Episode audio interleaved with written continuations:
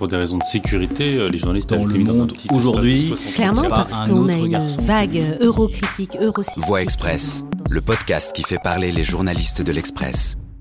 Dimanche 2 décembre, la France se réveille sonnée après les manifestations violentes et furieuses de la veille. Des blessés parmi les manifestants, parmi les forces de l'ordre, l'incendie d'une préfecture, une tentative de prise d'assaut d'une mairie. La République a failli vaciller, confie un ministre. Alors hors de question pour les hautes autorités de subir un samedi identique une semaine après. Claire H, bonjour. Bonjour. Alors on va revenir avec toi sur le film de ces 7 jours qui ont ébranlé la République. Tout d'abord, le samedi 1er décembre, Michel Delpuech, préfet de police, vient constater incognito l'ampleur des dégâts après les manifestations. Alors qu'est-ce qu'il a vu euh, ce jour-là? En fait, on est à la fin d'une journée qui est ultra violente euh, à Paris. On s'en souvient peut-être pas parce que c'était il y a trois mois, ce qui peut paraître long, mais c'était vraiment une journée où euh, Paris a brûlé. C'est comme ça que titrait la presse internationale le lendemain. Donc ce jour-là, on a eu beaucoup de magasins qui ont été pillés, il y a eu des voitures incendiées, il y a eu l'Arc de Triomphe qui a été ravagé aussi, il y a eu un policier qui a été lynché. Donc à la fin de cette journée, les 23h45, il fait nuit euh, dans Paris et il y a le préfet de police de Paris, donc Michel Delpuech, qui est incognito, se rend sur les lieux pour, euh, pour constater un peu euh, par lui-même euh, l'étendue des dégâts. C'est assez important aussi parce qu'en fait, il y a le hum, directeur de cabinet d'Emmanuel Macron qui va l'appeler pour savoir si le lendemain, le président va pouvoir se rendre sur place euh, de lui-même. Parce que ce jour-là, en fait, il est euh, en Argentine, Emmanuel Macron. Il est au, G, au G20. Alors justement, dimanche 2 décembre, Emmanuel Macron et Christophe euh, Castaner se décident de se rendre sur place pour constater à leur tour les dégâts. Mais ça ne se passe pas comme euh, il l'aurait bien voulu. Bah non, ça va être assez rapide parce qu'il va se faire très vite insulter. Emmanuel Macron. mafieux, ouais, c'est ce qu'on Voilà. c'est ce qu'on a entendu. Exactement. Donc très vite, en fait, ils vont, ils vont prendre la tangente et ils vont repartir, euh, repartir tous en voiture vers l'Élysée euh, pour une réunion de crise. Et là, certains gendarmes ont même employé le mot, enfin, ont confié au, au secrétaire d'État à l'intérieur, euh, Laurent Nunez, qu'il s'agissait de l'apocalypse. C'est leur terme. Ah bah, gendarmes, policiers, tous ceux qui parlent de, de ce jour-là, euh, et ils sont nombreux, hein, parce qu'ils ont été nombreux à être mobilisés. euh, le 1er décembre, ils ont rappelé par exemple toutes les unités de BAC qui sont venues euh, sans être équipées sur place pour prêter main forte. Donc tout le monde va lui raconter ça, que c'est l'apocalypse.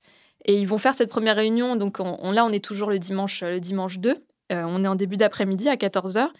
Et euh, tout, ce, tout ce petit monde, donc on- c'est-à-dire le ministre de l'Intérieur Castaner, le secrétaire d'État Laurent Nunez et, euh, donc euh, toute l'équipe de l'Élysée va se retrouver euh, au palais pour une première réunion et pour débriefer en fait ce qui s'est passé la veille. Il faut savoir qu'en fait, euh, sur les thématiques de sécurité, y a quand même, ils sont toujours en contact permanent entre euh, l'Élysée, Matignon, Beauvau.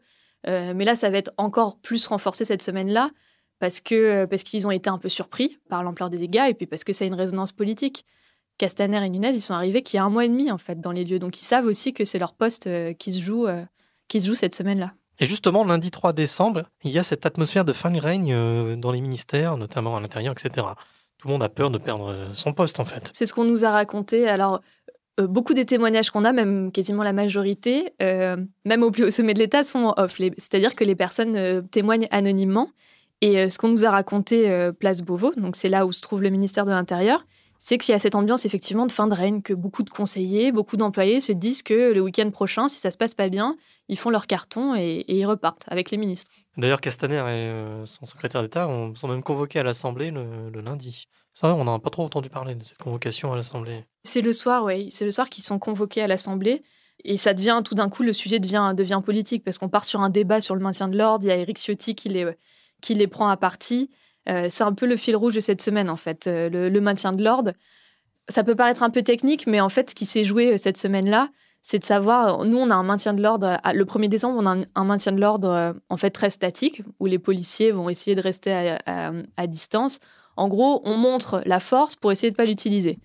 Euh, mais résultat, ça a conduit à des scènes terribles dans Paris. Donc cette semaine-là, ils vont décider au plus haut sommet de l'État de changer complètement cette doctrine et euh, au contraire d'aller au contact des manifestants. Ouais. Ça, c'est le mardi 4 décembre qui, qui décide. Qui de- commence, en La fait. stratégie, ouais. Qui commence parce que là-dessus, c'est euh, c'est clairement euh, Christophe Castaner et Laurent Nunez qui, à Beauvau, sont à la manœuvre.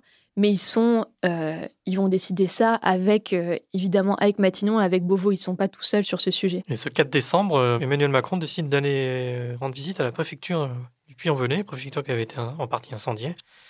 Et là, bien mal, il y en a pris encore. Ben, en fait, ça se voulait discret, parce qu'il y va sans convoquer la presse. C'était pas un déplacement présidentiel avec les médias et les caméras. Euh, il va parce qu'il veut voir un peu les dégâts euh, assez important parce qu'on parle d'une préfecture, c'est un symbole euh, institutionnel, c'est la République qui est attaquée, c'est quand même un symbole fort en région.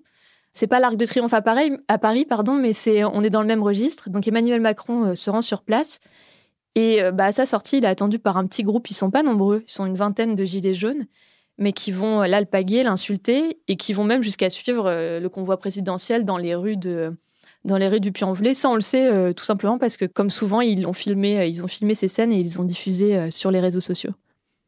C'est quand même la deuxième fois, parce qu'on a parlé tout à l'heure du dimanche 2 où il va à Paris, c'est quand même la deuxième fois en très peu de jours qu'il est pris à partie personnellement et de manière verbalement assez violente, Emmanuel Macron. L'Express donne de la voix. Le lendemain, il y a un conseil de défense et de sécurité nationale à l'Élysée. Toujours avec ce mot d'ordre, la mobilité face aux manifestants la prochaine fois. Et le soir même, euh, un des meneurs des Gilets jaunes, Éric Drouet, lance, euh, enfin, attise les flammes en lançant on va leur rentrer dedans, ou on rentre dedans. Quelle est la réaction au sommet de l'État à ce niveau-là? Bah Ça, c'est quand même la principale crainte. C'est, euh, on parlait du puits envelé, donc il y a aussi eu la grille des Tuileries qui avait été décelée par des manifestants. Il y en avait même un qui avait été grièvement blessé en se prenant la grille sur le crâne. C'est la crainte au plus haut sommet de l'État, c'est de se dire que les Gilets jaunes, ils peuvent, ils peuvent s'en prendre aux institutions. Donc, ils vont ils vont euh, établir plein de scénarios. Ils vont même se dire mais qu'est-ce qui se passe effectivement s'ils rentrent dans les jardins de l'Élysée puis dans l'Élysée? Ils vont imaginer le pire. Et c'est pour ça que progressivement dans la semaine, on va s'orienter vers un nouveau, euh, un nouveau modèle de maintien de l'ordre. Et on va se dire cette semaine-là, ce mercredi notamment, euh, t'en parlais Julien de ce Conseil de défense et de sécurité qui a lieu à l'Élysée, ils vont se dire bon bah là, en gros, on va passer à plus de mobilité, on va envoyer des policiers au contact des manifestants. Ça, ils vont se dire qu'à l'oral d'ailleurs. C'est un petit détail, mhm. mais ça a son importance, c'est que ça, c'est des consignes orales qui ont pour l'instant toujours pas été euh, couchées à l'écrit. Euh, parce qu'il y a des débats dans les ministères de savoir euh, qui peut assumer, voilà, qui, qui pour assumer ça derrière. Et donc, du coup, ils vont créer des unités qui vont aller au contact. Et ce qui est intéressant, ce qu'on nous a confié en off, c'est qu'ils assument aussi à ce moment-là de se dire on va aller au contact, donc en fait, on va avoir aussi plus de blessés, c'est c'est obligé. Justement, c'est ce que Castaner dit le jeudi 6 décembre, hein, lorsqu'il rencontre euh, des policiers qui avaient été un peu piégés dans un bus lors des manifestations.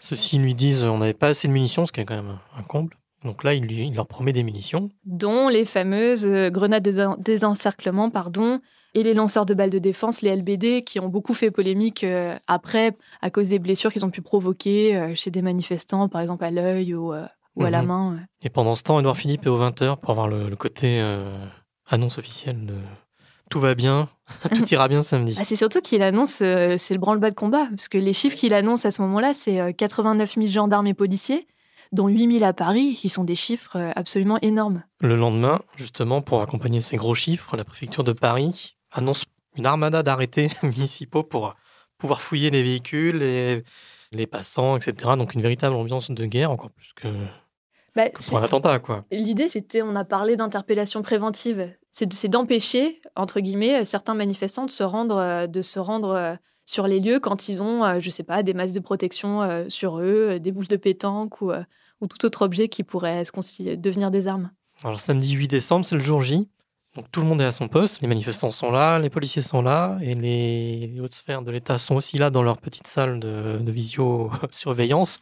Il y a ce qu'on appelle la salle du fumoir entre guillemets, qui est réactivée. Est-ce que tu peux décrire un peu ce que euh, En fait, c'est une petite salle. Euh, c'est une salle qui se trouve donc au ministère de l'Intérieur. Euh, et qui est assez importante parce que elle a, ça a été l'épicentre de la traque des terroristes, donc c'était en 2015 notamment. C'est là que se réunissent en fait une petite poignée de, de, personnes. Là, le 8 décembre, ça se compte sur les doigts des mains. Il y a Castaner, il y a Nunez, il y a leur chef de cabinet, les conseillers police, voilà. Et en fait, l'idée, pourquoi est-ce qu'ils vont là? Euh, Parce qu'ils ils se disent qu'en fait, tout se joue à la seconde dans ce genre de moment. Ils veulent être au même endroit et avoir les mêmes informations au même moment, pour, pas perdre de temps. Mais il y a différents endroits importants, en fait, à Beauvau. Il y a ce fumoir et il y a une autre salle qui est le centre interministériel de crise.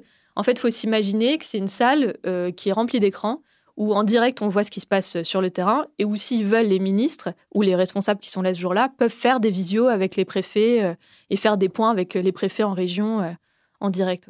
Et du coup, au fil de la journée, les manifestations se déroulent bien sûr. À 15 heures, les hautes autorités sont un peu rassurés. Ouais, un peu Ils se disent, ouais. que, se disent que la situation est maîtrisée. Puisqu'il n'y a pas de blessés, il y a beaucoup de casses, mais il n'y a pas de blessés. Et pas de mort. Pas de ce qui- mort c'est ce qui surtout, revient pardon, souvent. pas de mort ouais. surtout. Mm. Et à 18h, les vrais, le vrai soulagement arrive. Mais c'est de courte durée, puisque le samedi d'après, il va falloir recommencer. Puis le samedi d'après, encore et encore.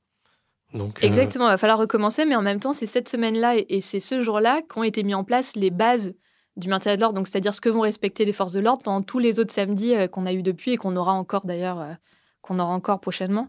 Oui, c'est un soulagement de courte durée, mais je pense que de toute façon, c'est tous les samedis sont tendus, sont tendus place Beauvau, même si, même si là, on parle quand même, quand on parle de cette semaine-là, c'était la semaine vraiment la plus critique et où la violence a été vraiment exacerbée. Là, les derniers euh, week-ends ont été relativement euh, plus calmes, mais je pense qu'ils seront toujours sur le pont et toujours attentifs. euh, ça peut déraper très vite. eh bien, ces 7 jours chrono sont à retrouver sur l'Express avec euh, davantage de détails, de suspense, d'action, etc. Euh, merci beaucoup, Claire. Merci. Vous quittez la voie express. Retrouvez dès demain d'autres enquêtes de l'Express sur ce podcast.